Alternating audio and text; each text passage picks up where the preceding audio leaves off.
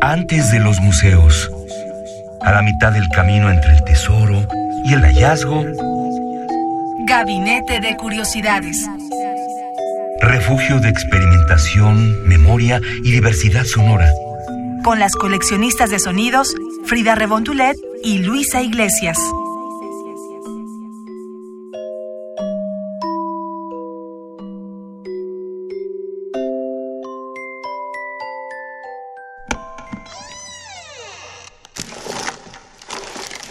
Experimentación sonora.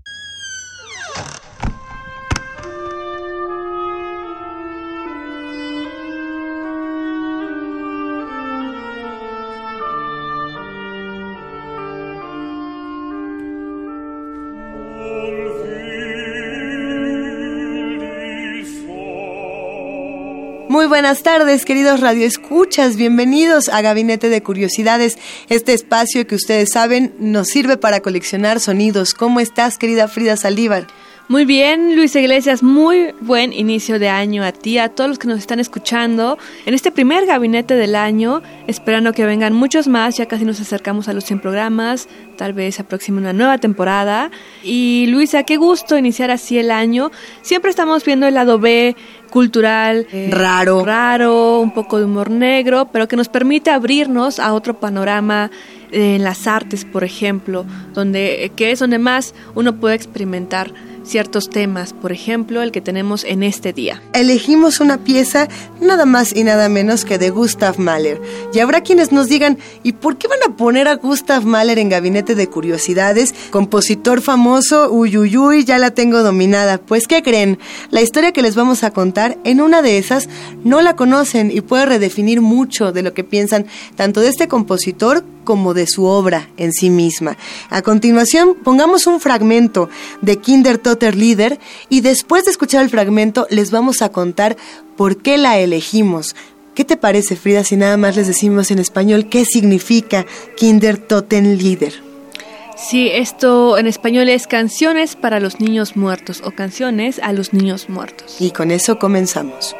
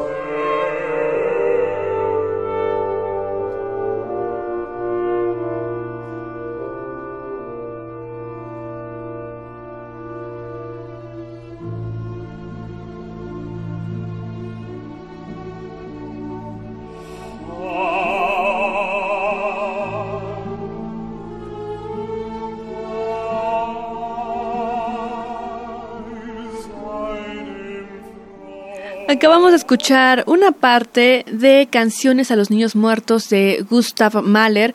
Para quien no lo ubique, no lo conozca tanto, él fue un compositor post-romántico o el último de los románticos, como se le conoce en el mundo, tiene una larga trayectoria en sus sinfonías y fue destacado por varios aspectos en su vida, en diversas películas, documentales, biografías. Uno de esos capítulos trágicos, porque la vida de Gustav Mahler se vio opacada por la tristeza, la muerte y la angustia, fue el fallecimiento de su hija María a los cuatro años. Luisa, tiene un trasfondo bastante interesante. Algunos dirían macabro, Frida. Algunos dirían macabro, este, su esposa así lo creía.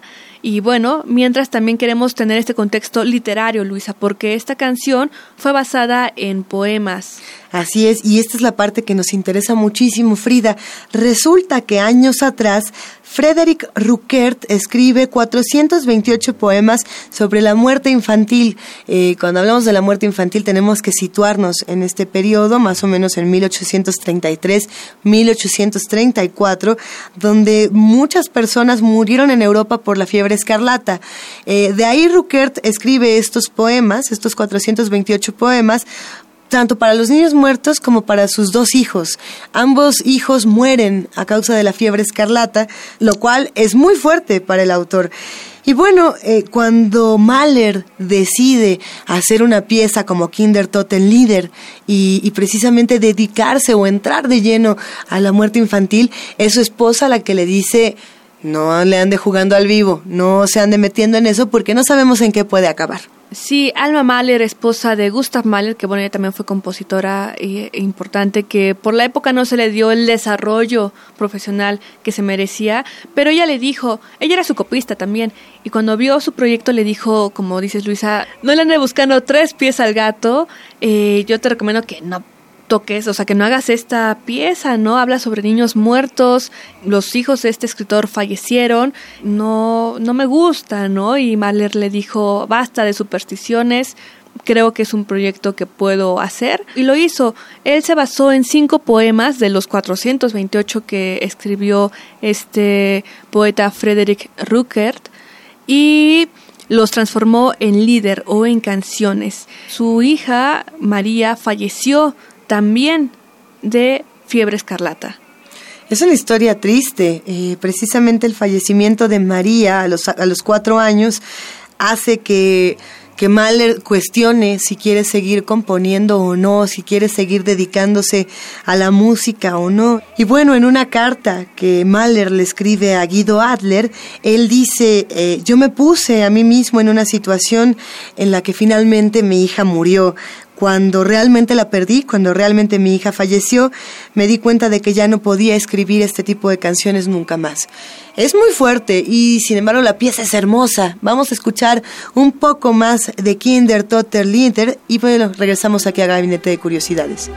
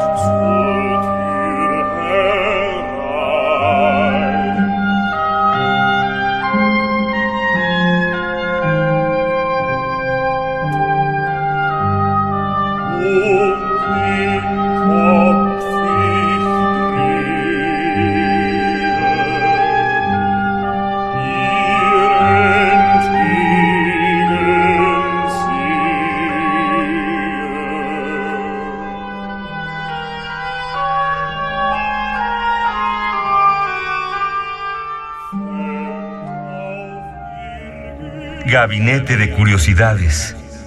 Nos interesaría mucho tener sus opiniones y comentarios. Recuerden, en Facebook y Twitter nos encuentran como arroba Radio UNAM y en la página de internet nos pueden buscar en www.radio.unam.mx. Denle clic en la pestañita de Gabinete de Curiosidades y si pueden escribirnos con el hashtag precisamente Gabinete de Curiosidades, lo vamos a agradecer para empezar a recuperar sus opiniones, qué es lo que quieren escuchar. Eh, enséñenos audios extraños, por ahí ya hemos recibido algunas sugerencias que hemos integrado a nuestra programación, así que sigan con nosotros. Muchas gracias, Frida Saldívar. Gracias a ustedes y solo les damos el dato de que esta pieza de Canciones para los Niños Muertos fue estrenada en Viena un 29 de enero, también iniciando el año de 1905. Los invitamos a que escuchen más, investiguen más sobre Gustav Mahler y también sobre este poeta alemán llamado Friedrich Ruckert. Así que nos despedimos, Luisa. Esto fue Gabinete de Curiosidades. Hasta la próxima.